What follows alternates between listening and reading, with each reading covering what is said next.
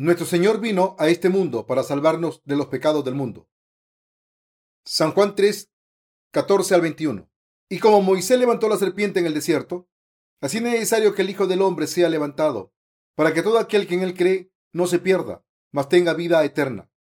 Porque de tal manera amó Dios al mundo, que ha dado a su Hijo unigénito, para que todo aquel que en él cree no se pierda, mas tenga vida eterna.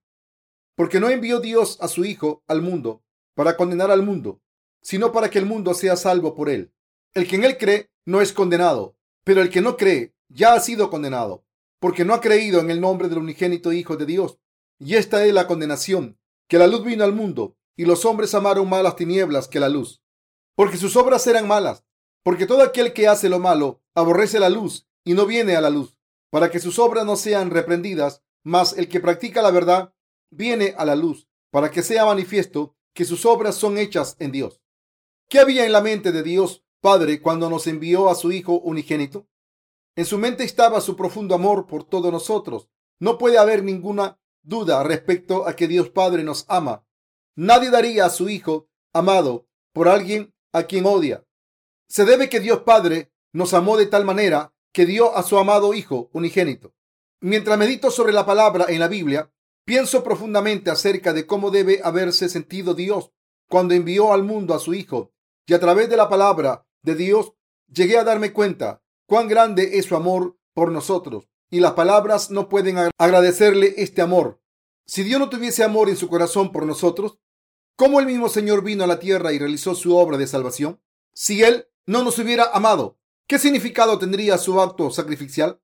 Fundamentalmente se debe a que Dios nos ama por lo que la obra de salvación que Él realizó puede tocar nuestro corazón y nosotros estamos enormemente agradecidos con Él. El mismísimo hecho de que existe amor por nosotros en su corazón nos conlleva a darle gracias con mayor profundidad y también podemos experimentar el amor de Dios en toda su profundidad. Juan 3:16 describe muy bien el amor especial de Dios por nosotros. Debido a que Dios Padre nos ama, nos dio a Jesús, su Hijo unigénito, y Dios reveló su amor por nosotros, no solamente con palabras, sino que Él nos mostró este amor con sus propias acciones. Ve por usted mismo la clase de amor que Dios nos ha dado. Jesús aceptó todos nuestros pecados por medio del bautismo que recibió de Juan el Bautista y por ser crucificado terminó con la condenación de los pecados de este mundo y se levantó de entre los muertos en tres días, ascendió al reino del cielo y nos prometió que regresaría nuevamente a esta tierra. El que hayamos recibido este amor tan sorprendentemente, el amor con el cual Dios Padre nos dio a su Hijo, es tan abrumador que las palabras no pueden expresar nuestra gratitud. La obra de la salvación del Evangelio del agua y el Espíritu fue iniciada por Dios quien nos ama. Se debe a que verdaderamente Dios nos amó por lo que envió a su Hijo unigénito. Pasó nuestros pecados sobre este Hijo, lo crucificó y lo resucitó, y Dios Padre lo enviará de nuevo a esta tierra en su segunda venida. ¿Qué es verdaderamente valioso para los seres humanos? ¿Qué es lo más valioso para los seres humanos? No es el dinero, ni la fama, ni el poder. Los que más necesita y es más valioso para la humanidad es la vida eterna y el amor de Dios. Si hemos aceptado el amor de Dios en nuestro corazón, podemos preservar y permanecer en medio de cualquier tribulación. Y también podemos esperar por Él. Y en este amor podemos disfrutar un reposo verdadero, recibir nuevas fuerzas y paz. ¿De dónde fluyen estas bendiciones? Todas fluyen de un Dios que nos ama. Es habitando en este amor de Dios por lo que todos estamos viviendo en fe y en paz. Cuando estamos cansados y agotados en nuestras luchas, somos fortalecidos por el amor de Dios. Puesto de otra manera, es su amor el que nos fortalece más en todo momento. Ambos tiempos, felicidad y tristeza, es el amor de Dios el que nos ha establecido en el corazón del Señor, nos ha hecho habitar en él. Es cuando sabemos y creemos que Dios nos ama abundantemente, por lo que nuestro corazón puede recibir fuerza nueva mientras continuamos viviendo. La fuente de la fortaleza que nos permite continuar viviendo espiritualmente en este mundo es este amor de Dios Padre por nosotros. Debido a que Dios nos ama, recibimos la fuerza para continuar día tras día, hoy y mañana, y es por esta fortaleza por lo que realmente continuamos con nuestras vidas. Si Dios no tuviese amor por nosotros en su corazón, nuestra vida misma sería inexistente. Si Dios volviese su rostro de nosotros o no tuviese interés en nosotros, esto en sí mismo sería nuestra muerte espiritual. Si nos aferráramos a alguien que no está interesado en lo absoluto en nosotros y cuyo corazón nos ha abandonado completamente, entonces nuestro corazón perdería toda su fuerza. Mientras continuamos con nuestras vidas, nunca debemos olvidar que Dios nos hizo, nos ha salvado de todos nuestros pecados y siempre nos protege. Si alguna vez sintiésemos que Dios nos ha abandonado, entonces terminaríamos como un papalote cuya cuerda se ha roto. Se debe a que creemos en el amor de Dios, por lo que también nosotros tenemos fe en Él.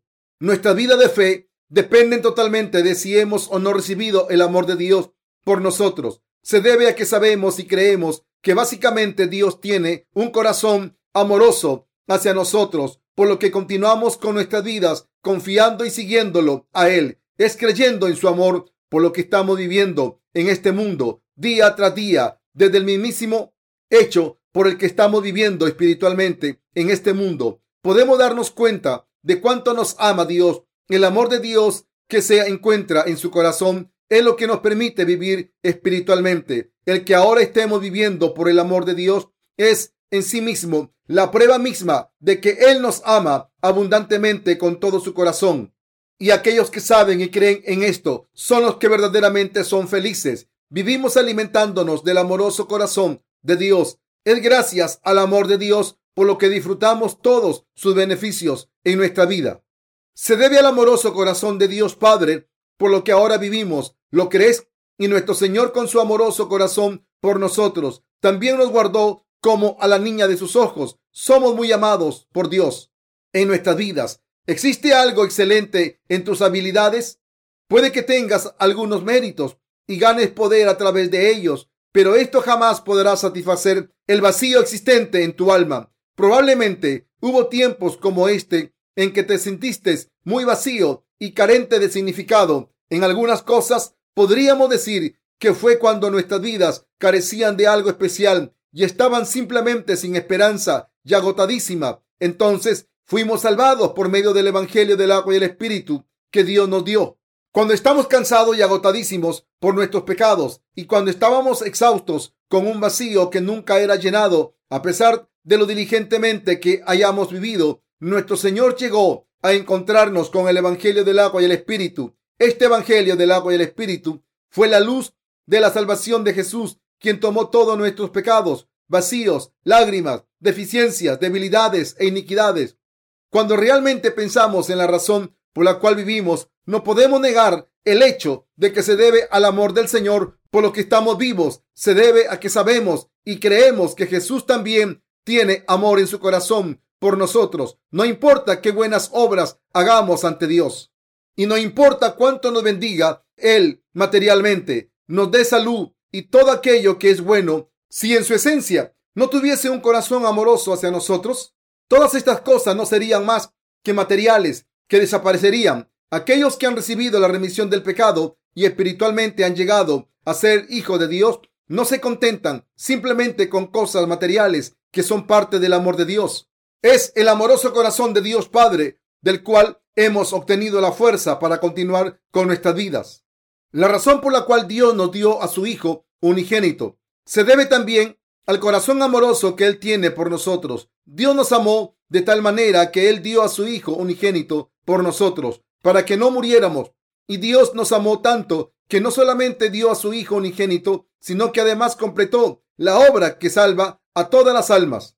Por medio del pasaje bíblico de hoy, podemos ver y apreciar el corazón de Dios hacia nosotros para reiterar lo que Dios hizo por nosotros debido a que nos amó. Sabemos que Él nos hizo porque nos ama y también envió a su Hijo unigénito para salvarnos. Y sabemos que Jesús Dios mismo dio su propio cuerpo y se sacrificó a sí mismo porque Él nos amó. Cuando recibimos una carta, no solamente leemos lo que está escrito ahí, sino que leemos el mismísimo corazón del escritor que está escondido en sus palabras. Y es el corazón lo que nos agrada, trae nuestra gratitud y lo que nos mueve. De igual modo, es cuando vemos el corazón de amor de Dios enterrado y sostenido en su palabra, lo que nos inspira. Cuando leemos la Biblia, todos nos podemos dar cuenta que Dios nos amó de tal manera que envió a su Hijo unigénito Jesús, Dios Padre, nuestro Señor, Dios, Espíritu Santo. Todos nos amaron intensamente. Nuestros corazones se han derretido ante el abundante amor de Dios y por medio del Evangelio del agua y el Espíritu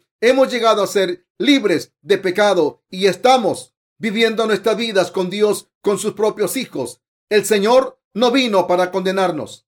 Escrito está en San Juan 3, 17, 18. Porque no envió Dios a su Hijo al mundo para condenar al mundo, sino para que el mundo sea salvo por él. El que en él cree no es condenado, pero el que no cree ya ha sido condenado, porque no ha creído en el nombre del unigénito Hijo de Dios. Quien crea en este amor de Dios es salvo por aceptar y creer en todos los ministerios del Hijo Jesús, a quien Dios Padre envió para liberarnos de nuestros pecados. Sin embargo, aquel que no sabe que Dios Padre tiene un corazón amoroso no puede aceptar a Jesús y esta persona no puede aceptar la salvación verdadera que Jesús realizó por medio del Evangelio del agua y el Espíritu. Aquel que no crea en el corazón de Dios Padre no puede creer en Jesús. Solo cuando creemos que Dios Padre nos ama con su corazón, podemos aceptar todas estas cosas que Jesús, quien Dios envió para salvarnos, y solo entonces pueden aquellos que así creen ser salvos. Jesús continuó diciendo en los versículos 19 y 21 del pasaje de la escritura de hoy, y esta es la condenación, que la luz vino al mundo, y los hombres amaron más las tinieblas que la luz, porque sus obras eran malas, porque todo aquel que hace lo malo aborrece la luz y no viene a la luz, para que sus obras no sean reprendidas, mas el que practica la verdad viene a la luz para que sea manifiesto que sus obras son hechas en Dios.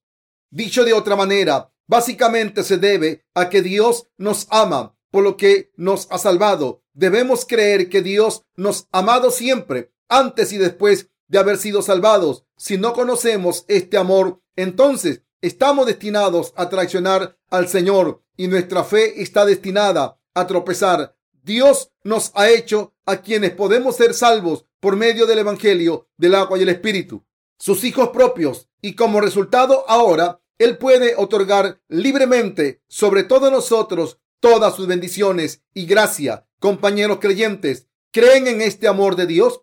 Escrito está, porque la letra mata, mas el Espíritu vivifica. Segundo de Corintios 3:6. Si tomas una aproximación literal a la palabra de Dios, puede ser que piense que la Biblia dice muchas cosas extrañas, ya que en algunos lugares dice, ciertamente morirás, y en otro lado dice, ciertamente vivirás. Sin embargo, cuando tomamos el corazón de Dios, escondida en la letra, podemos también saber el por qué Él dice esto. Es de importancia crítica que nosotros conozcamos el amoroso corazón de Dios. Entre nuestros hermanos y hermanas y entre los siervos de Dios, al igual que sus santos, deben ser capaces de apreciar los corazones unos de otros. Si no apreciamos los corazones los unos de los otros y nuestras relaciones son solamente hipócritas y vacías, entonces es obvio que seremos agradados cuando escuchamos halagos y nos odiaremos unos a otros si lo que oímos, aunque sea ligeramente decepcionante o desagradable, cuando Dios mismo vino a esta tierra y voluntariamente llegó a ser nuestra propiciación al ser bautizado y al sangrar a, muerte, y cuando Él nos amó así aún continúa amándonos de ese modo. Si alguien no puede creer esto o malinterpreta o entiende mal esto, entonces esta fe no puede ser la fe correcta. Si no plantamos el amor de Dios en el centro de nuestro corazón, los pensamientos carnales aparecerán haciéndonos pensar que Dios nos odia, nos rechaza y nos desprecia. Y finalmente terminaremos alejándonos de Él. Por lo tanto, tenemos que conocer el corazón de Dios tenemos que conocer los corazones unos de otros como sus santos y tenemos que conocer los corazones de sus siervos. Cuando de este modo apreciamos los corazones los unos de los otros, podemos tener verdadera comunión y amarnos unos a los otros. Nueva esperanza y nueva fortaleza brotará y nuevas bendiciones nos serán concedidas desde lo alto. ¿Cuándo se esperan en este mundo los no salvos? Se esperan cuando desconocen que Dios les ama esta es la única gran razón por la que permanecen sin salvación. Jesús fue bautizado y murió por nosotros debido al deseo de su corazón por sus hijos para que fuesen libres de sus pecados, para que terminara su separación de Dios y llegasen a ser uno con Dios. Se debe a que la gente no aprecia este corazón, por lo que las puertas de sus corazones permanecen cerradas, incapaces de creer. Así, son incapaces de rendirse y ser salvos. En contraste, cualquiera que sabe que Jehová Dios les ama y cree en el Evangelio del agua y el Espíritu, puede creer y aceptar todo lo que Dios le ha ordenado creer. Es sumamente importante para nosotros conocer el corazón de Dios. Dios ama a todos aquellos que han nacido de nuevo al creer en el Evangelio del agua y el Espíritu. ¿Creen ustedes esto, mis compañeros creyentes? ¿Lo saben? ¿Por qué Dios amó de tal manera? Porque Dios amó de tal manera a la humanidad que vino a esta tierra en semejanza humana. Fue bautizado por Juan el Bautista y derramó su sangre sobre la cruz. Podríamos darle la espalda a este amor de Jesús, quien nos ha dado el Evangelio del agua y el Espíritu para salvar a toda la humanidad de todos sus pecados y decir que no le conocemos? Si no te das cuenta de este amor, no puedes ser salvo y tu vida misma permanecerá en la miseria y solo te esperará la muerte. Y todos aquellos que han sido salvados por creer en el Evangelio del agua y el Espíritu deben apreciar y entender el amor de Dios aún con mayor profundidad. Una vez que son salvos, es cuando saben y creen en el corazón de Dios que ellos pueden pregonar el Evangelio en obediencia y en unidad con la palabra de Dios. Y ellos podrán esperar toda la promesa del Señor que se realizarán. Los hermanos y hermanas nacidos de nuevo de fe deben confiar en el corazón los unos de los otros Además, debe existir verdadero amor en las relaciones entre los siervos de Dios y en sus hermanos y hermanas de la fe. El amor que existe entre los nacidos entre los nacidos de nuevo es tal que mientras que es posible que no se agraden temporalmente los unos a los otros, no puede existir verdadero odio en lo profundo de su corazón. Ellos solo reprenden lo erróneo del corazón y sus hechos y pensamientos que evita que reciba las bendiciones de Dios y ellos solo tienen lástima y compasión por aquellos cuya fe es débil y pequeña. Esto es todo lo que hay en sus corazones. Ellos fundamentalmente no almacenan ningún odio. Aquellos que han nacido de nuevo por el agua y el espíritu conocen el verdadero amor de Dios, ya que han sido redimidos de sus, de sus muchas iniquidades y por lo tanto no almacenan fundamentalmente ningún rencor o intento de mal por los demás. Sin embargo, ya que es posible para ellos el ser atraídos por su carne momentáneamente y de vez en vez cometer tales errores, es imperativo que recuerden el corazón de Dios, se den cuenta de la profundidad de su remisión del pecado y planteen el amor de Dios en sus corazones, aún con mayor profundidad. Desde luego, pueden existir algunos casos de conflicto aún en la iglesia de Dios. Se debe a que no apreciamos el corazón los unos de los otros por lo que se levantan malos entendidos, por lo que hay celos, contiendas. Nuestra verdadera, nuestra verdadera, maravillosa relación que tenemos unos con otros desaparecerá entonces y seremos incapaces de servir al Evangelio unidos unos con otros. En casos como este, tenemos que compartir la comunión para resolver los problemas conversando con una mente amplia en Cristo. Trata de oír en lugar de insistir en tu justicia, ya que escrito está, todo hombre sea pronto para oír, tardo para hablar, tardo para airarse. Santiago 1.19. Debemos alcanzar una solución de acuerdo a lo que le agrada al Señor en vez de tratar de satisfacer a cada lado desde una perspectiva humana. Dios es amor. Escrito está en la Biblia. En esto consiste el amor, no en que nosotros hayamos amado a Dios, sino que Él nos amó a nosotros y, envió a su Hijo en propiciación por nuestros pecados. Primera de Juan 4:10. Debido a que Dios nos amó, nos ha salvado por medio del Evangelio del agua y el Espíritu. Y como el Espíritu Santo ha venido de todos los que han aceptado este amor de Dios por fe, ya que Jesús ha venido ahora a nosotros y habita en nosotros por el Espíritu Santo, mientras que nosotros, los nacidos de nuevo, odiamos la injusticia y el pecado, no odiamos a la gente misma. Tales corazones están claramente en los santos y en los siervos de Dios quienes han nacido de nuevo del agua y el espíritu. También sabemos muy bien que esto es precisamente porque el amor de Dios está en nuestro corazón. ¿Cuál es la verdad indispensable que debemos saber para vivir nuestras vidas? Tenemos que saber que Dios tiene un corazón amoroso por nosotros. Es cuando te das cuenta de que puedes encontrar la energía y el gozo para continuar con tu vida de fe, a menos que reconozcamos esta verdad. Y si en vez de eso nosotros solo vemos nuestras circunstancias en términos carnales, entonces no podemos tener nada de fe y todo se vuelve cansado e irritante para nosotros.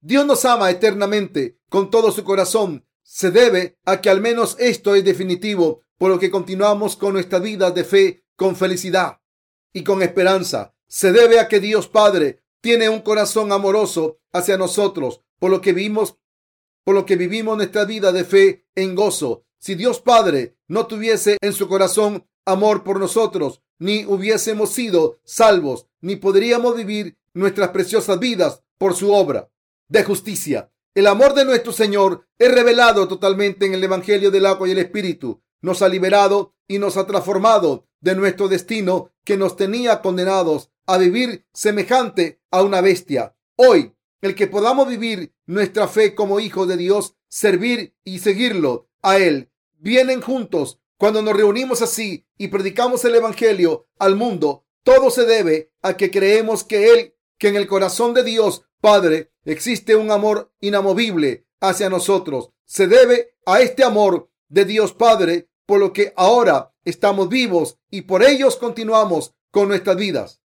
En los días que vienen también, gracias al amor de Dios Padre, continuaremos viviendo nuestra fe por siempre. Mientras vivimos, nunca debemos olvidar que nuestra propia existencia y nuestra propia salvación se deben al amor que se encuentra en el corazón de Dios Padre por nosotros. Y debemos recordar que se debe a que Él tiene este corazón amoroso, por lo que hemos recibido la remisión de nuestros pecados. Y no es nuevo para nosotros que la misma existencia de este mundo y el reino de Dios están por este amoroso corazón, amoroso de Dios Padre, por nosotros, nosotros mismos y la verdad misma también existe, todo gracias a este amor.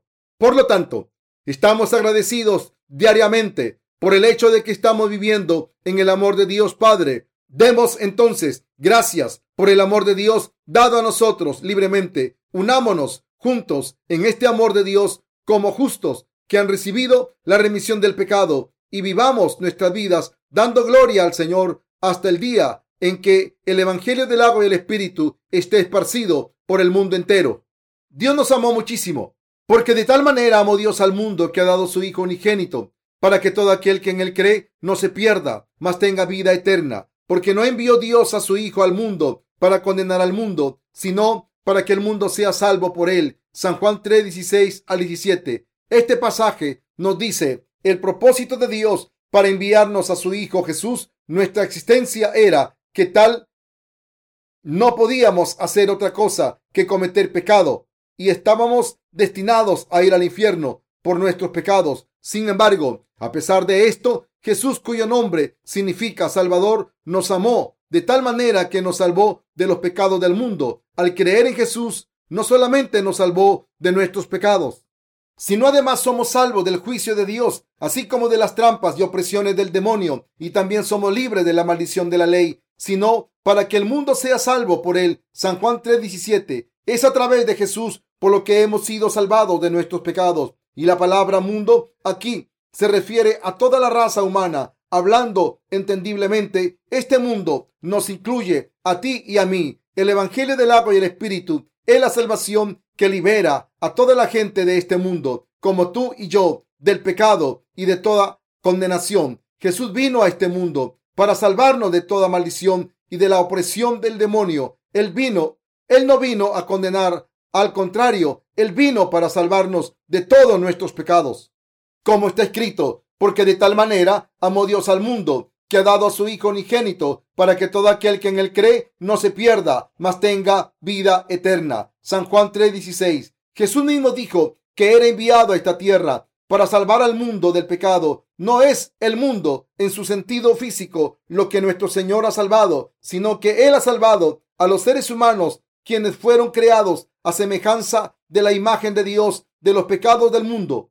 Habiendo creado a toda la raza humana, Dios ordenó gobernar sobre todas las cosas sobre este planeta. Y al decir este mundo, Él se refirió a la gente como tú y yo, y en particular, Él habló acerca de ti y de mí, quienes conocemos a Jesús correctamente y creemos en Él correctamente. Y al decirnos cuánto nos amó Dios y cómo Él nos ha salvado, nos dijo cómo amó al mundo por medio del Evangelio del agua y del Espíritu. Nos amó tanto que nos salvó de toda la maldición, destrucción y condenación de pecado, haciendo que Él mismo se diese a sí mismo como nuestra propiciación. Ciertamente, Dios nos ha salvado perfectamente por medio del Evangelio del agua y el Espíritu. ¿De qué estado de pecado hemos sido salvados? Estoy preguntando, en otras palabras, acerca del estado en el cual toda la gente en este mundo, incluyéndonos a ti y a mí, aquí, han sido salvos de todos sus pecados. ¿De qué estado nos ha salvado Dios? Somos tan insuficientes, débiles y tan llenos de errores que estamos destinados a pecar hasta el día en que morimos. Y no podemos evitar ir al infierno por estos pecados. Este es precisamente nuestro estado del cual Dios nos ha salvado. Al enviarnos a su Hijo, Dios nos ha salvado de todos nuestros pecados por medio del Evangelio del agua y el Espíritu. ¿Puedes ahora ver el amor de Dios que nos ama muchísimo? Tú y yo cometemos innumerables pecados durante nuestro tiempo de vida, como niebla espesa y nubes oscuras, y sin embargo, debido a que Dios nos amó a gente así, Él nos liberó de todos nuestros pecados al enviar a su Hijo unigénito, Jesús. Dios Padre pasó los pecados que colgaban como nubes espesas sobre nosotros. La humanidad condenó a su Hijo en lugar de nosotros, y al hacer eso nos ha salvado de la condenación y de las maldiciones del pecado a todos nosotros que creemos en Él. Por lo tanto, con la frase Dios amó de tal manera al mundo, podemos medir cuánto nos ha amado Dios. Debemos recordar esta palabra. Dios nos amó de tal manera que envió a su Hijo unigénito y ha salvado a la gente de todo el mundo, de todos sus pecados, de la condenación y de la destrucción, y de las maldiciones del demonio y las maldiciones de la ley. Así que, ¿cómo podemos olvidar este pasaje? Porque de tal manera amó Dios al mundo, cuando significa que Dios nos amó y nos salvó con mucha más fuerza y abundancia que los pecados que cometimos. Y ya que la razón por la que podemos vivir nuestras vidas se debe a que Dios envió a su Hijo unigénito a esta tierra para que no pereciéramos por nuestros pecados. ¿Cómo podemos ignorarlo y pretender que no nos hemos dado cuenta? Verdaderamente, nuestro Señor no vino a esta tierra para condenar al mundo. Jesús no vino para condenar nuestras malas acciones, sino a salvarnos.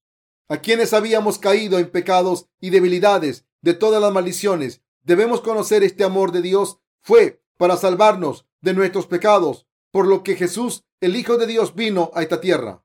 No para condenarnos por nuestros pecados, ni para juzgarnos por nuestras equivocaciones, sino para precisamente lo contrario, para resolver el problema de nuestros pecados. Este Jesús, quien vino a esta tierra para tomar nuestros pecados, ser condenado en lugar nuestro y salvarnos de nuestros pecados, verdaderamente nos amó a todos.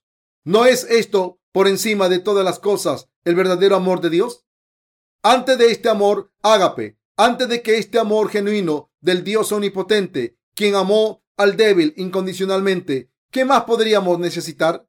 Que Él deseaba salvarnos a cualquier costo, solo porque nos amó de tal manera y éramos el objeto de su amor que nos amó simplemente porque Él nos amó. Este amor verdadero no tiene condiciones más allá que el amor mismo. Es el mismísimo amor de Dios para amar incondicionalmente y para amar sin recompensa. Compañeros creyentes, el amor no debe tener condiciones y el amor debe ser puro. Sin embargo, el amor que se encuentra en las relaciones humanas es condicionado, sin excepción. Solo el amor de Dios es incondicional. Aún el amor entre padres e hijos, el cual admiramos más, aún es condicionado en algunos aspectos. Desde luego, comparado a la amistad o al amor romántico entre sexos opuestos, el amor de padres es de algún modo mayor y más profundo, pero comparado con el amor de que Dios tiene por nosotros, quien creó el universo e hizo a la humanidad en medio de todo, no es nada. Dios creó a la humanidad con el propósito de convertirnos en su pueblo. Debido a que Dios nos hizo a su semejanza con amor desde el principio, Dios otorgó su amor incondicionalmente a nosotros, ya que somos muy amados por Él. Es por ello que es más claro que el agua que nos ha salvado y por lo que es tan certero que Él vino a esta tierra con el propósito de salvarnos. Es tan sorprendente el que nuestro Señor vino a salvarnos y es tan maravilloso que Él nos haya salvado a ti y a mí por medio del Evangelio del agua y el Espíritu. Si te pones en sus zapatos y realmente te pones a pensar acerca de cómo tienes que pagar cualquier precio y soportar cualquier cosa para amar a alguien, entonces te darás cuenta de cuán grande es el amor de Dios. Compañeros creyentes, cuando alguien ama a otra persona, ésta actúa sobre su amor no porque le sea demandado, sino simplemente porque ama, ya que no hay temor en el amor. No todos nosotros somos capaces de amar 100% de esta manera, pero la humanidad no está completamente incapacitada de esta clase de amor, y así algunos de sus aspectos aún puedan ser encontrados. A veces cuando tal amor se encuentra, es visto por nosotros como un amor maravilloso. Pero cuando te das cuenta del amor de Dios, realmente podemos entender cuán maravilloso y perfecto es este amor. Debido a que Dios es perfecto, Él es capaz de tener un amor perfecto.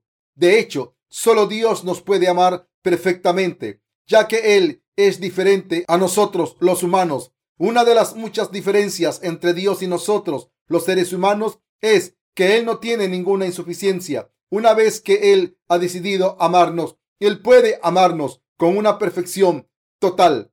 Mientras que nosotros podemos desviarnos, podemos traicionarlo a Él y podemos decepcionar su corazón. Dios aún nos ama perfectamente y está libre de cualquier insuficiencia.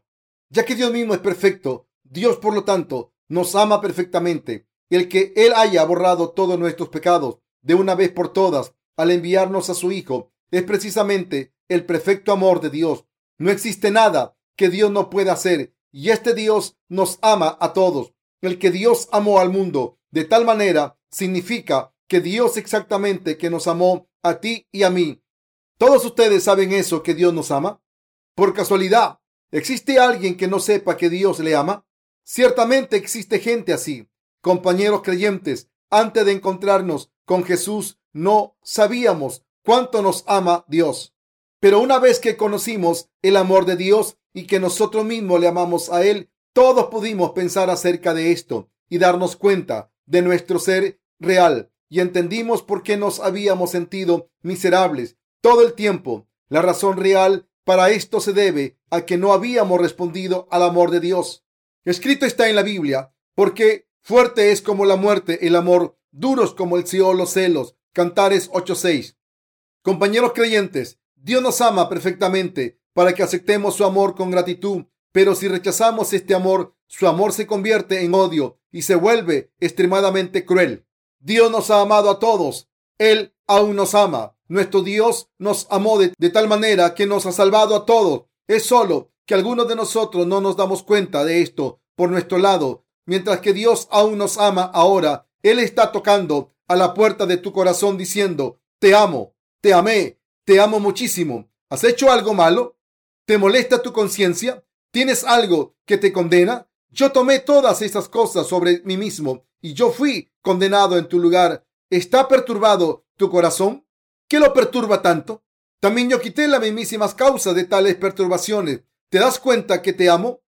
Te amo de tal manera que hice posible que tu corazón esté verdaderamente gozoso y feliz si aún estás sufriendo y no tienes gozo a pesar de lo que he hecho por ti. Entonces seguramente no conoce la verdad real. Yo deseo que conozca la verdad. San Juan 3:18 dice, el que en él cree no es condenado, pero el que no cree ya ha sido condenado porque no ha creído en el nombre del unigénito Hijo de Dios. Examinemos únicamente este pasaje ahora aquí. Él se refiere a Jesús. Esto significa que cualquiera que cree en Jesús no es condenado sin importar las malas acciones que pueda haber cometido y la cantidad de pecados que pueda haber cometido en este mundo. La razón para esto es que Jesús es su Salvador y cree que Jesús ha borrado todos sus pecados. Por lo tanto, no es condenado. Sin embargo, Jesús también dijo aquí que aquel que no cree ya está condenado, ya que no ha creído en el nombre del Hijo unigénito de Dios.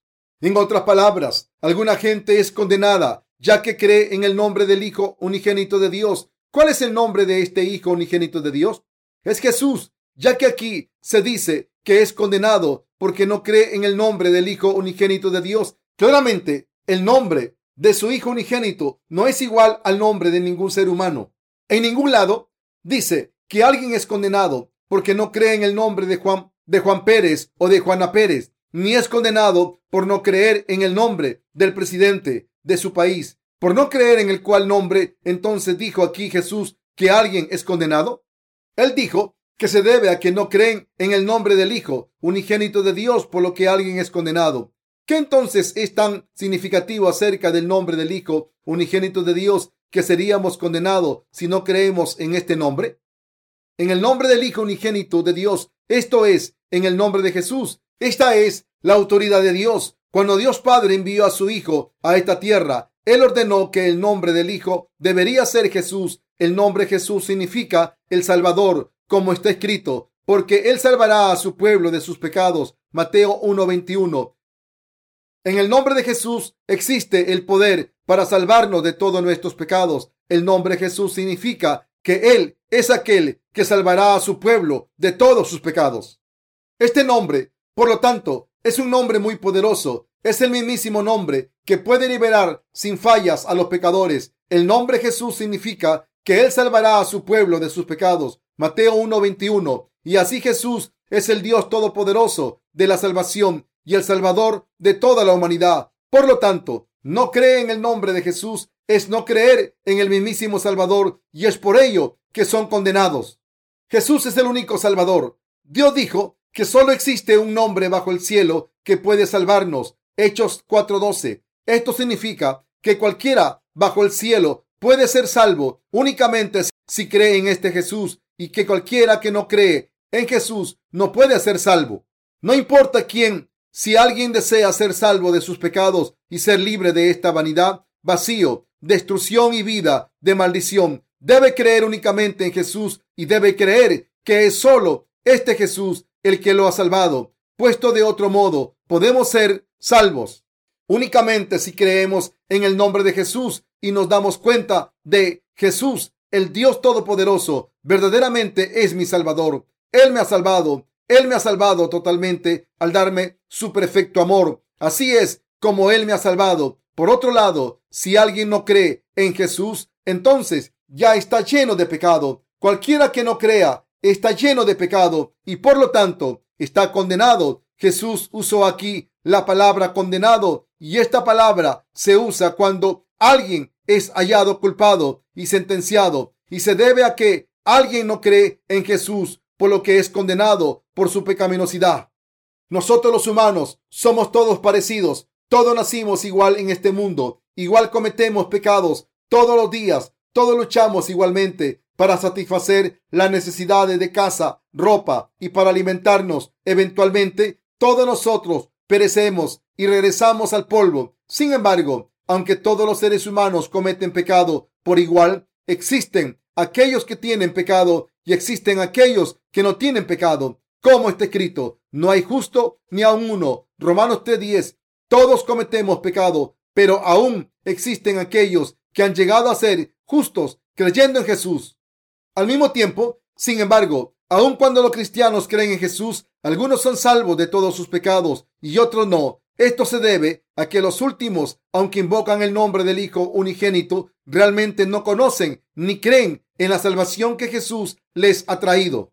Es por ello que muchos cristianos que no creen en la verdad aún retienen sus pecados en sus corazones. Aunque todos ellos invocan el nombre de Jesús, los pecados en sus corazones de la gente están escritos en las tablas de sus corazones. Jeremías 17.1. Es por eso que están condenados por sus pecados. Como dice la Biblia, la paga del pecado es muerte. Romanos 6.23. Debido a que la deuda debe ser pagada solo con la vida misma, los pecadores deben ser sentenciados a muerte eterna. Esto es, deben sufrir la segunda muerte. En otras palabras, los pecadores deben ser arrojados en el infierno. Esto es lo que significa el pasaje de la escritura de hoy. El que en él cree no es condenado, pero el que no cree ya ha sido condenado porque no ha creído en el nombre del unigénito Hijo de Dios. San Juan 3:18.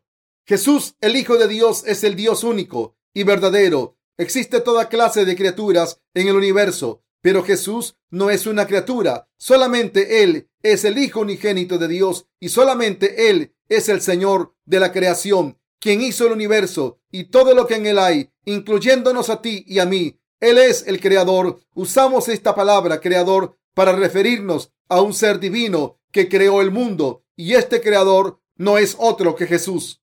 Nosotros, las criaturas quienes Jesús, nuestro creador, hizo, fueron engañadas por Satanás y llegaron a tener pecado. Para salvarnos, este creador Jesús vino entonces intencionalmente como hombre. Aunque Jesús podía vencer a Satanás con su poder totalmente, debido a que Él es el Dios de la verdad y el justo y equitativo Dios, Él aceptó los pecados de sus amados por medio de su bautismo. Fue condenado vicariamente en su lugar y así los ha salvado con una perfección total. Jesús es el Dios que murió por nosotros en manos de sus enemigos. La población de todo este mundo es de 6 billones, aparte de 6 billones de gente que viven ahora en esta época. ¿Cuánta gente ha vivido y ha fallecido antes?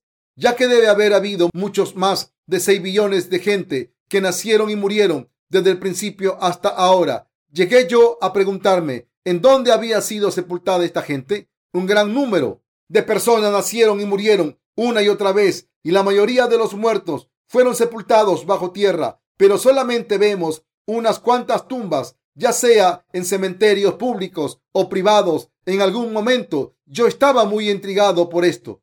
Mis queridos creyentes, una vez nacidos, debemos ponernos el amor de Dios, ser salvos, llegar a ser justos y vivir felizmente sobre esta tierra. Y cuando pasemos al siguiente mundo, debemos vivir felizmente en el maravilloso reino del cielo. Sin embargo, la incontable cantidad de gente que ha nacido y que ha muerto en este mundo aún carga muchos pecados en sus corazones. Aún los llamados cristianos aún tienen pecado a pesar de que alegan creer en Dios y en su Hijo Jesús. ¿Por qué sufren la muerte por sus pecados estos cristianos, aunque insisten que creen en Jesús como su Salvador, quien los ha liberado de todos sus pecados?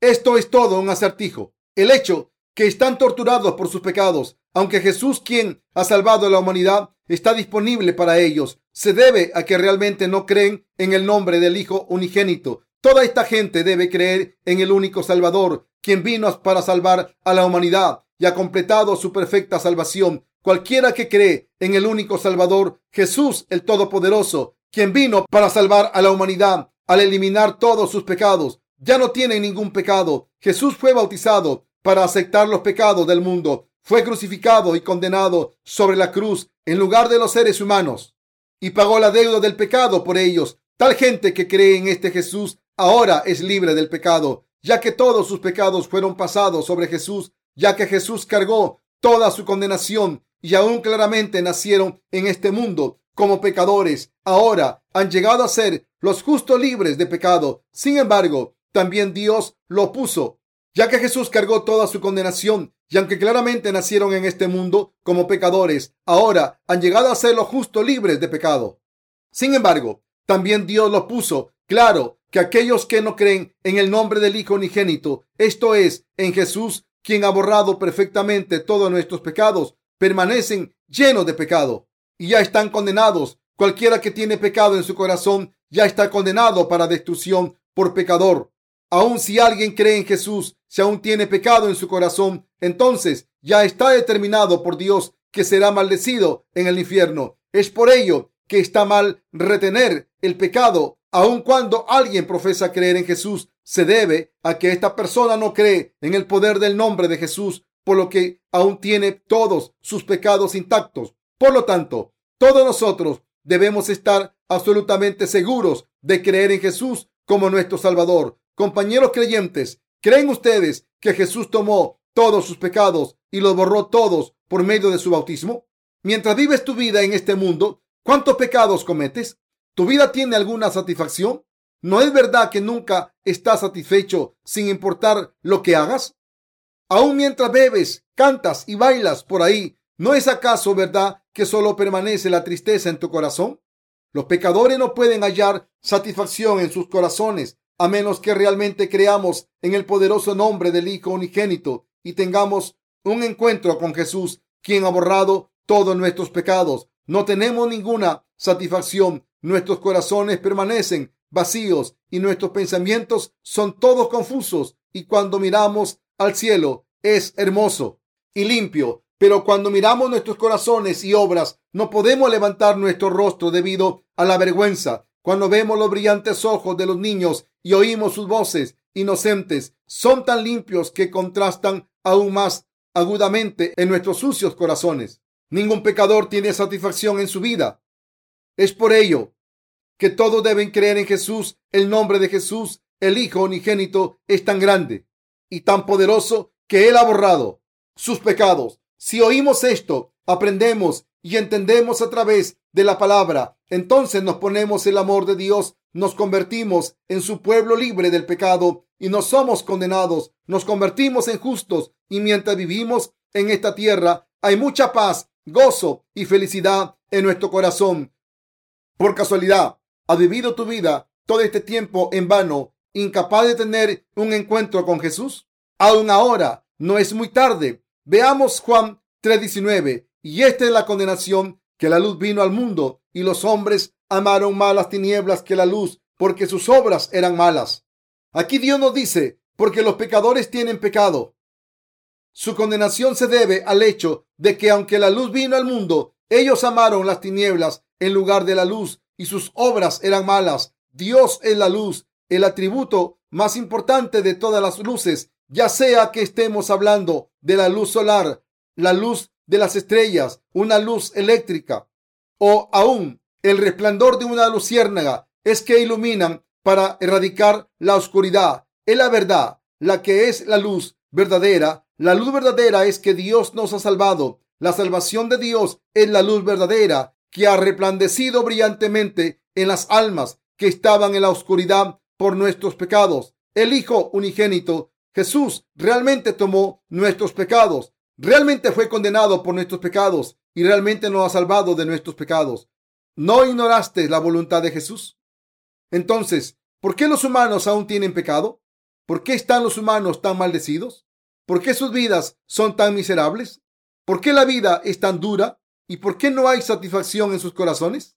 ¿Por qué la vida no es lo que debería ser? Porque no podemos vivir como seres humanos y porque hay vidas tan tristes y solitarias. Todo se debe a que nos estamos escondiendo de Jesús, aunque Jesús, quien es la luz, vino a este mundo y nos ha salvado. ¿Qué es lo que Dios está diciendo a los humanos?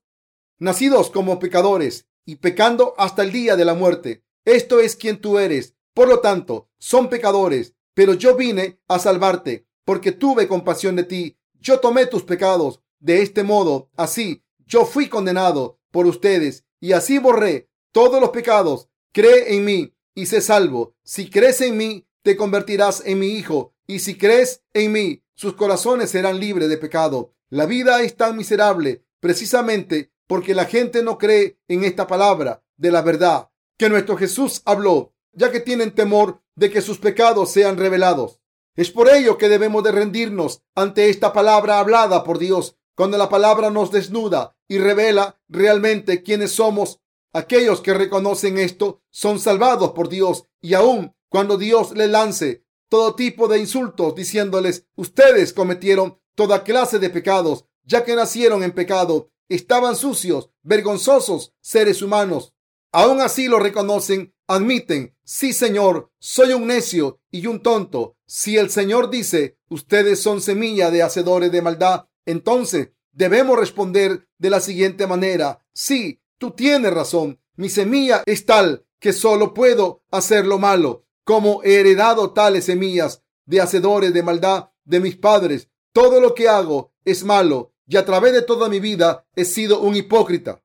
Solo estoy pretendiendo ser bueno cuando en realidad no puedo para nada hacer algo bueno. En cada oportunidad robo, en cada oportunidad peco, en cada oportunidad se manifiesta mi semilla de maldad en cada oportunidad cometo actos egoístas.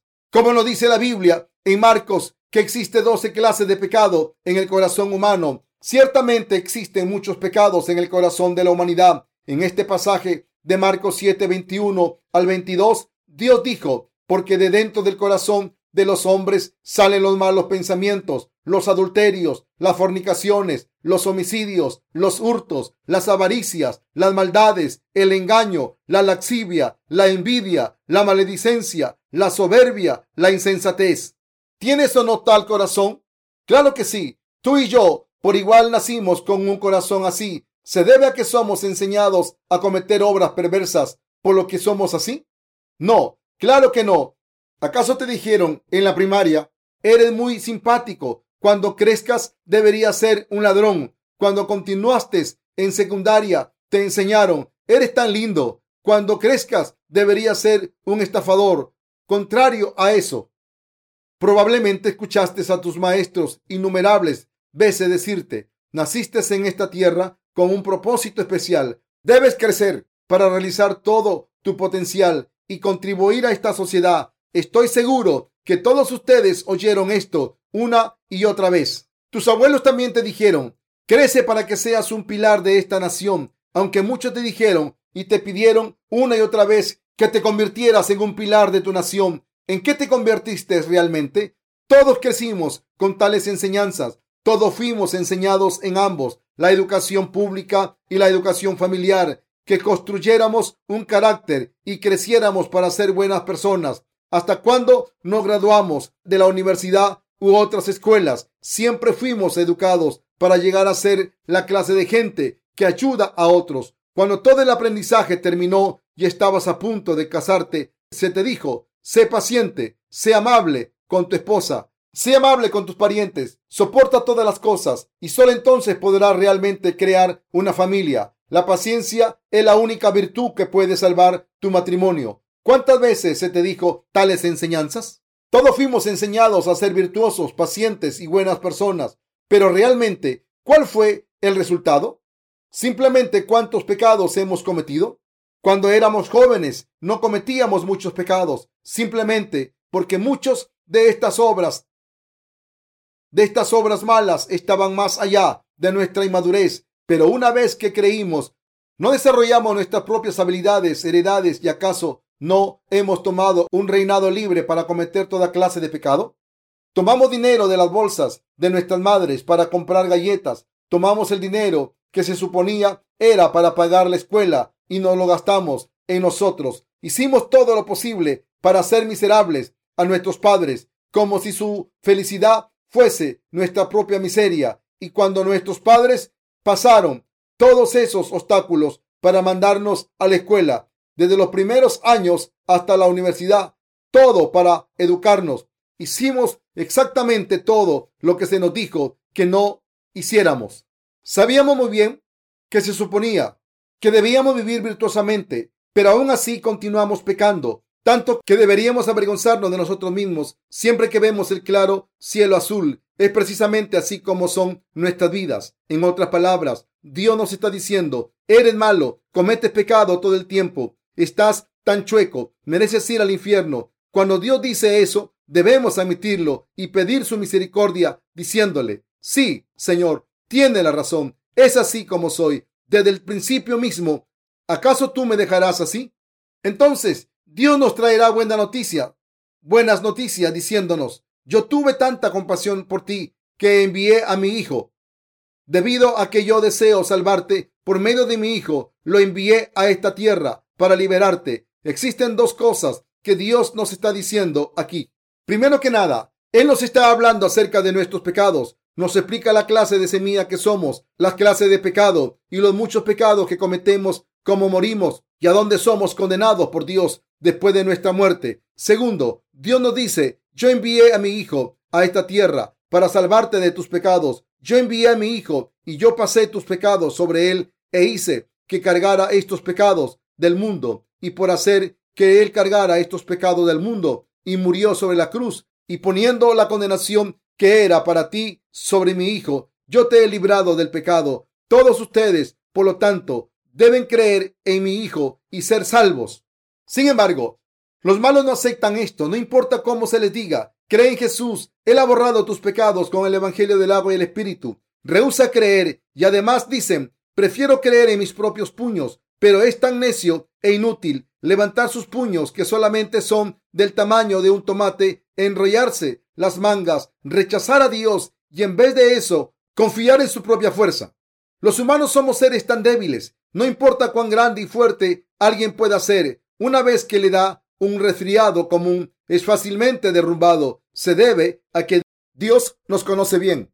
Por lo que dijo, debido a que serán arrojados al infierno si tienen pecado, yo pasé todos tus pecados sobre mi Hijo e hice que Él fuese condenado en lugar tuyo. Si crees en este Hijo mío, serás salvo y serás justificado. Ahora, yo no condenaré a cualquiera de ustedes que crea. A pesar de esto, los seres humanos son tan malos que aún creen en sus propios puños o en las religiones del mundo. Solo mira a Mike Tyson. Él es campeón mundial de peso completo, que fue famoso por sus puños de hierro. En su muy anticipada pelea de regreso contra Evander Holyfield en 1997, Tyson mordió la oreja de Holyfield cuando se encontró apaleado por su oponente. Él se creyó invencible y cuando descubrió que no era así, se encontró mordiendo la oreja de su oponente. ¿No es esto, después de todo, lo que los humanos somos? Compañeros creyentes, ¿realmente cuán malos somos los seres humanos?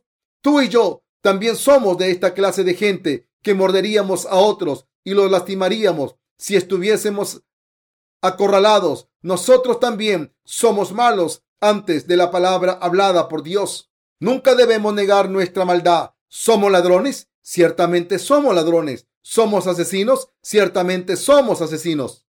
Cuando odiamos a alguien, ¿qué pensamos acerca de esa persona? ¿Le desea lo mejor? No, claro que no. Es probable que interiormente pensemos, deseo que se tropiece y caiga en algún lugar y muera de una herida cerebral, o que cuando vaya manejando, tal vez su carro caiga de un barranco y muera en llamas. Cuando la maldad se levanta en nuestro corazón, ¿qué ocurre? Si agitas el drenaje, toda clase de porquería se remueve. De igual modo, cuando la maldad de la humanidad se agita, aún por lo más mínimo, toda clase de pecado se revuelve. Cuando finalmente regresamos a la cordura, ocultamos nuestra maldad con nuestra bondad, pretendiendo ser quienes no somos. Cuando la persona a la que hemos injuriado a sus espaldas hace un momento aparece ante nosotros, cambiamos nuestros colores inmediatamente y pretendiendo ser amigables, tímidamente decimos, ¿cómo has estado? Cuando observamos a los niños en la escuela dominical, vemos que aun ellos son así, se toman de nosotros, somos ligeramente amables con ellos y sin embargo se alejan rápidamente si decimos algo, aunque sea ligeramente desagradable para ellos. Los seres humanos somos así de malos. Cuando eras joven, ¿sabías que eras malo? Probablemente ni cuenta te habías dado, ¿verdad? Un famoso poeta coreano escribió, que él deseaba no tener ni una mancha de vergüenza cuando miraba al cielo. ¿No viviste con este anhelo también? Es más, probablemente pensabas que vivías virtuosamente y pensabas de ti mismo que eras una buena persona. Pero, ¿qué pasó mientras crecías? ¿Qué virtud, si hubo alguna, pudiste encontrar en ti mismo? Es pura ignorancia la que dice que la naturaleza humana es esencialmente humana. Lejos de eso, no hay nada bueno en nosotros y es solamente nuestra naturaleza humana básica, que es excesivamente mala, cuando estamos muy hambrientos y no hay nada más que comer, los seres humanos aún estarían dispuestos a comerse a sus propios hijos. Segunda de Reyes 6, del 26 al 29. No hay límite para las atrocidades humanas. Solo ve lo que ocurrió durante la Segunda Guerra Mundial. Toda clase de atrocidades innombrables fueron cometidas desde el genocidio de 6 millones de judíos hasta todo tipo de experimentos que fueron realizados con los vivos. Incontable gente fue torturada, cortada y asesinada tan solo por su raza, solo porque eran diferentes a sus agresores. Y la raza humana no es mejor aún en la actualidad. Estas atrocidades continúan ocurriendo interminables en muchos rincones del mundo. ¿Piensas que las mujeres son distintas a los hombres que son dóciles corderos? Contrario a eso, las mujeres también son tan malas como los hombres. Hace mucho no se había dado cuenta de eso, hasta el punto en que cuando veía a las niñas en la escuela, pensaba yo mismo, ellas parecen tan inocentes y puras. Sin embargo, ¿por qué soy tan sucio? La gente como yo no debería estar en este mundo. Debería irme a una montaña para ser un monje y separarme de la sociedad. Sin embargo, en el camino eventualmente llegué a darme cuenta que las mujeres eran tan malas como los hombres. Las había admirado simplemente porque no me había dado cuenta de este hecho. Solo observa lo que ocurre cuando las mujeres pelean, se jalan el cabello unas a otras, se patean y se maldicen unas a otras, como si no hubiese un mañana. No existe género o diferencia de edad para la maldad humana. Hombres y mujeres, los jóvenes y los viejos por igual, claramente somos malos, ya que la palabra de Dios debemos reconocerla con un sí y creerla. Dios nos creó y por lo tanto Él sabe todo acerca de la clase de semilla que somos para que nosotros no levantemos y discutamos contra Él y nos rehusemos a aceptar su palabra, diciéndole no a Él. Esto no es otra cosa que maldad. De hecho, la razón por la cual la gente no puede recibir la remisión del pecado, ni ser bendecido, ni convertirse en justo, se debe a todo que ellos se esconden a sí mismos, ya que temen que sus pecados y maldades sean reveladas. Y debido a que intencionalmente no escuchan la palabra de Dios y en vez de eso la ignoran, y es precisamente por lo que no pueden ser sanados de la maldad de sus corazones. Cuando un doctor diagnostica la enfermedad de su paciente y le prescribe un medicamento, el paciente debe seguir la prescripción si desea sanar. Si el doctor es bueno, el paciente debe escuchar y seguir lo que el doctor dice. Si el paciente no escucha al doctor, simplemente no puede ser sanado. De igual modo, si deseamos ser sanados de la enfermedad del pecado en nuestro corazón, debemos venir ante Jesús y debemos ser sanados creyendo en la verdad del Evangelio del agua y el Espíritu que nos ha dado Jesús. ¿Practica si cree la verdad? San Juan 3:21 dice, mas el que practica la verdad viene a la luz para que sea manifiesto que sus obras son hechas en Dios. Dicho de otro modo, Dios sabe todo de nosotros. Este pasaje en donde Dios dijo que aquel que practica la verdad viene a la luz es la verdad real, ya que Dios mismo, quien nos creó y sabe todo acerca de nosotros, dijo, eso solo puede ser la verdad infalible Dios nos dijo que Él nos salvaría al enviar a su Hijo unigénito y al pasar nuestros pecados sobre Él. Dios nos dijo que Él daría el cielo a todos aquellos que creen en Él. Dios nos dijo todo acerca del siguiente mundo y que el presente mundo se revelaría. Y Dios nos dijo lo que ocurriría a sus creyentes y que ocurriría a los incrédulos. Previamente, en el versículo 20, escrito está, porque todo aquel que hace lo malo aborrece la luz y no viene la luz. San Juan 3:20. Realmente debemos reconocer la palabra hablada de Dios y seguirla. Cualquiera que ame a Dios debe reconocerlo a Él. Dios dijo que ciertamente creó el universo, nos hizo a ti y a mí y también reina en el siguiente mundo. Cuando oímos su palabra, si solo asentimos con la cabeza y la aceptamos, entonces recibiremos la remisión de nuestros pecados, en donde Dios borrará todos nuestros pecados, al igual que creemos que Dios creó el universo para bendecirnos. Es Dios quien trae felicidad a nuestras vidas. Siempre que oímos su palabra, no hay nada más que nosotros hagamos que decir sí.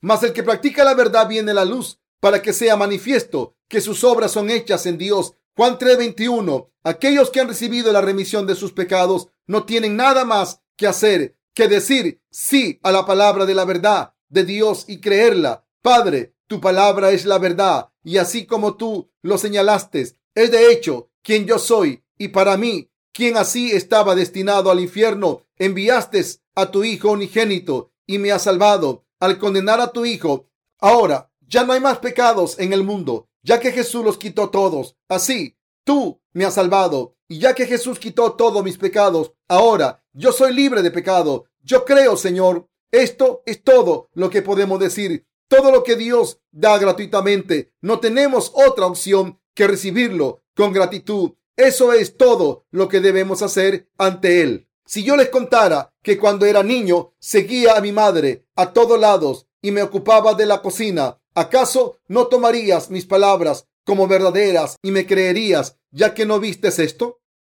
Si me conoces como un hombre honesto que solamente puede decir lo que es verdad. Tendrías aún mayores razones para creerlo, ya que en algún momento lavar los platos era algo cotidiano para mí. Luego rápidamente me movía a la estufa en donde mi madre lavaba el arroz. Luego barría el patio mientras mi madre trapeaba el piso y era todo un hombre de familia. dejé de hacer estas cosas cuando mis padres fallecieron, pero me gustaba tanto cocinar y limpiar que durante mucho tiempo hice muchas actividades caseras, tanto que sentía que era mi llamado. Así que yo sé cómo se sienten las mujeres. Yo sé muy bien cómo se sienten cuando la casa está limpiecita y pulcra, desde abajo hasta arriba. Cuando han terminado hasta de limpiar el trapo, es muy posible que aquel que limpió el cuarto sea más feliz que aquel que entra en el cuarto limpiado. Desde luego, si ella hubiese limpiado el cuarto por alguien que ama y él es feliz en el cuarto, entonces será aún más feliz. Me gusta mucho hacer estas cosas, pero ahora simplemente no tengo el tiempo para hacerlas. Si no estuviese pregonando el Evangelio, esto es lo que me gustaría estar haciendo. Aún me gusta preparar comida para mis conocidos. Soy muy bueno para hacer estas cosas. ¿Parece difícil de creer? Hace mucho, ciertamente hice todas estas cosas, pero ya que ustedes no me vieron haciéndolo, todo lo que pueden hacer es creerlo. Lo que tus ojos han visto es fácil creer lo que no se ha visto. Lo que no se ha visto es difícil de creer, pero sabes quién soy. Entonces creerías mis palabras, aunque realmente nunca vistes lo que hice. Para creer en el Evangelio, por medio del cual Dios ha borrado tus pecados, es también parecido. ¿Vistes a Jesús realmente aceptar todos tus pecados cuando Él fue bautizado? Fue el servicio divino de Jesús aceptar todos nuestros pecados y ponerlos sobre sí mismo. Él cargó todos nuestros pecados y fue condenado por ellos. Es el mismísimo amor incondicional que Él tuvo por nosotros. Pero, ¿vimos esto? No, solo está escrito en la Biblia. Es lo que Dios nos ha hablado. Entonces, ¿es todo solamente una mentira o es la verdad? Es la verdad. Cuando Dios nos ha dicho que creamos, ¿es correcto dudar su palabra solo porque no la vimos? Absolutamente no, ya que la palabra de Dios es toda verdad. El que no la hayamos visto con nuestros ojos significa que tenemos menos opción de no creer. ¿Vimos cuando Dios creó el universo y todas las cosas en él?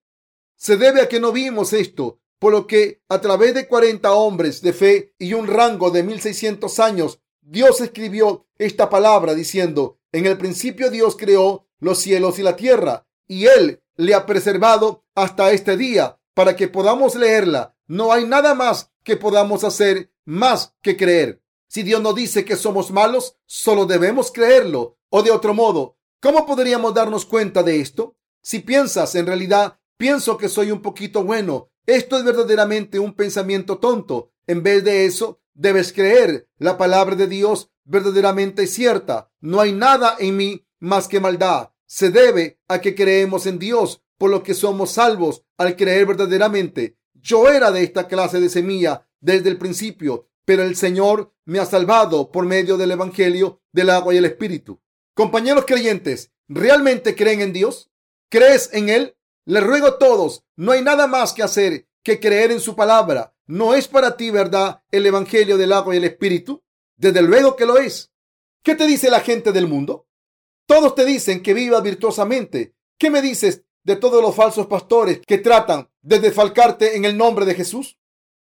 Te sientan y te dicen que no cometas pecado. Esto, compañeros creyentes, es lo que dicen los ladrones y los estafadores. ¿Pecamos porque realmente deseamos pecar? ¿Ya no cometemos pecado solo porque se nos dice que no pequemos? No, cometemos pecado siempre que nuestras circunstancias lo permitan, porque fundamentalmente nuestros corazones desean pecar. Si alguien comete pecado porque se le dice que lo cometa y no comete pecado porque se le dice que no lo cometa, entonces no es humano por nuestras insuficiencias. ¿Cuántos pecados cometemos con nuestro corazón, nuestra mente y nuestras obras, aun cuando no nos damos cuenta? Sería maravilloso si pudiésemos de alguna manera controlar todas estas cosas, pero ya que solamente somos humanos, siempre somos insuficientes e incapaces de controlarnos a nosotros mismos. Pecamos todo el tiempo, precisamente porque Dios sabe muy bien que no podemos evitar pecar. Él nos está diciendo que seamos salvos creyendo en su Hijo Jesús. Es por ello que debemos obtener la salvación creyendo en Jesús con todo nuestro corazón. ¿Entiendes ahora? Terminemos nuestra discusión aquí por hoy.